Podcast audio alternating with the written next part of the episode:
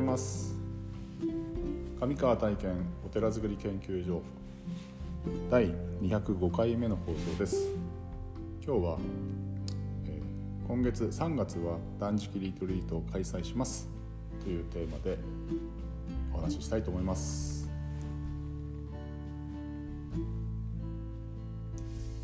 えっ、ー、と隔月でですねあのー、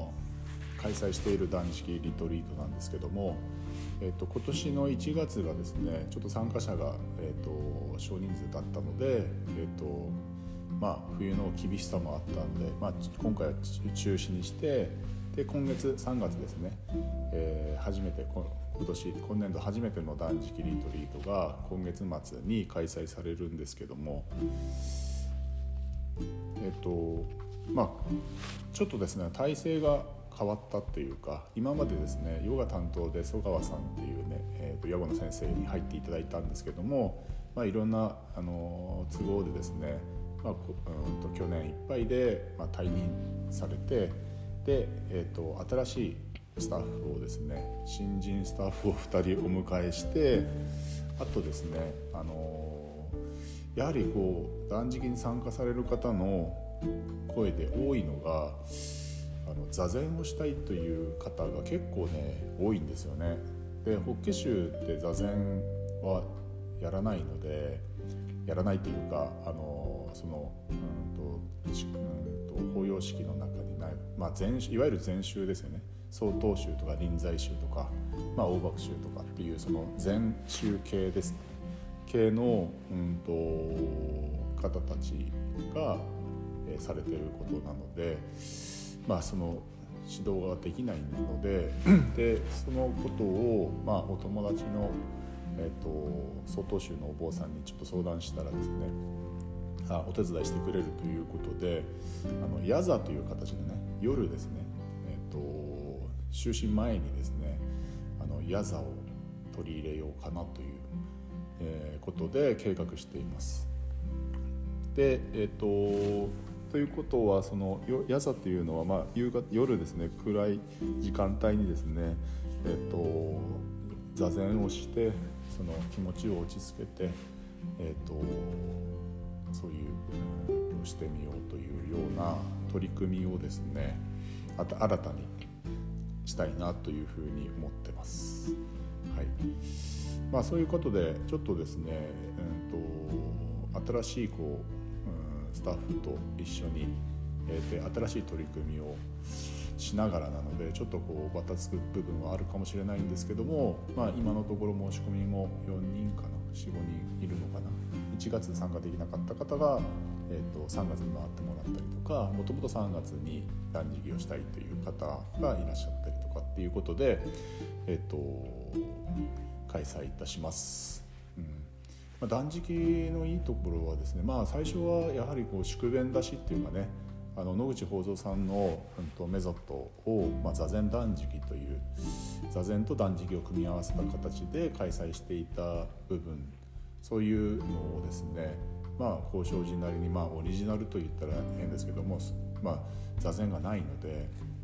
えー、ともうちょっとこう何て言うのかな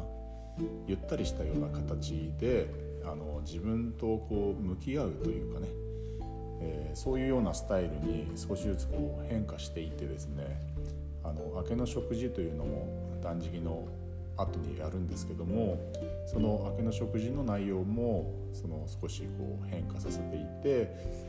まあ、よりこう宿便が出しやすいような形スタイルに、えーと、こう変化させていったいって、まあ、今のところそういう形が出来上がったということなんですけども、うんと、まずですね、うん、そうですね宿便だしがまずメインになってくるんですけども宿便っていうのは何かというと、まあ、腸に溜まった腸壁にこうへばりついている、まあ、いわゆる便状のものなんですね。こうで初めて参加されて宿便出しをされる方はみんなびっくりするんですけどもまあ、人によってなんかこう形状とかは違うんですけども、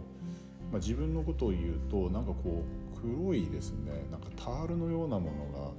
まあ、出てくるんですね。でそれが腸壁にこうこうへばりついてるというかね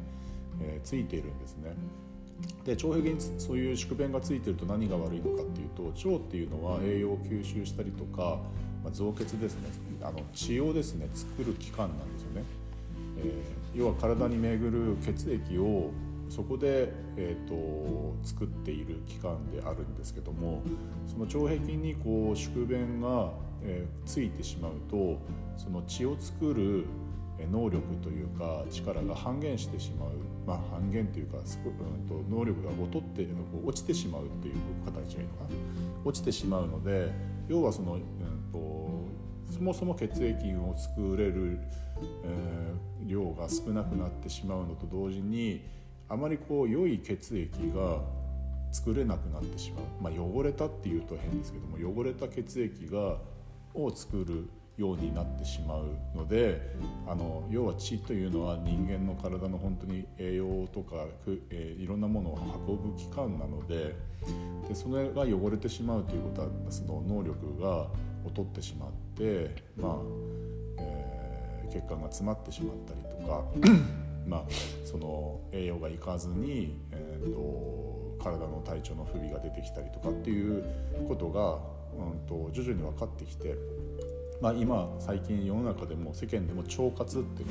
腸にいい活動をしましょうって言ってこう乳酸菌だったりとかあのいろんなこう善玉菌がこううまく働くように、えーと、いろんなサプリメントとかねあのお薬とかが出てますけども、まあ、そもそも食べないでそのまず腸を空っぽにして、えー、その後明けの食事ではまず丼1杯の水を飲むんですよね。でその後梅湯を3杯飲むんですけどもその梅湯っていうのがいわゆる酸性の液体ですよね酸性の液体を丼3杯飲むことによって、えーと、空っぽになった腸腸の、まあ、いわゆる宿便をこう酸で浮かす、まあ、ふやかすというのかなこう腸壁からちょっとこう酸梅の酸性の梅湯によってこう浮かすんですよね。で浮かした後に大根をこう煮た大根ですねあの柔らかく煮た大根を食べてそのこう大根でですねこうギュッギュッギュッギュッ押し出すようなイメージですよね。えー、その大根をこう食べるとですね便意が出てきてですねトイレに行くんですね。でそうするとうんとその宿便がこう大根でギュッと押し出されて、まあ、出てくるとでその出てきたあの宿便を見るとやはりこう黒いタールのようなものでちょちょっと匂いも何て言ったらいいのかな、夏のですねそのうんと花瓶花をこうね花瓶で、ね、あのお仏壇とかにお供えした時にこうそれが枯れてこう洗うとですねなんかちょっと瓶がこう匂うじゃないですか。こうなんかなんて言ったらいいのか草の発酵したような匂いですね。であんな感じの匂いがね僕の場合はしたんですけどもまあそういうことで大体3回ぐらいその宿便的なものがこう出てきてその後は普通のまあ水っぽいこう便が出てくるんですけども、まあ、その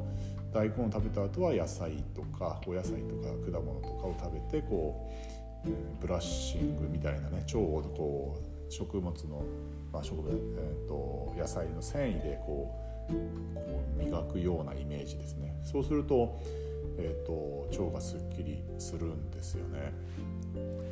なのであのいろんな断食方法があるんですけどもまあこう週末の金土日、えー、実質的には7食ですね。金曜日3食土曜日3食、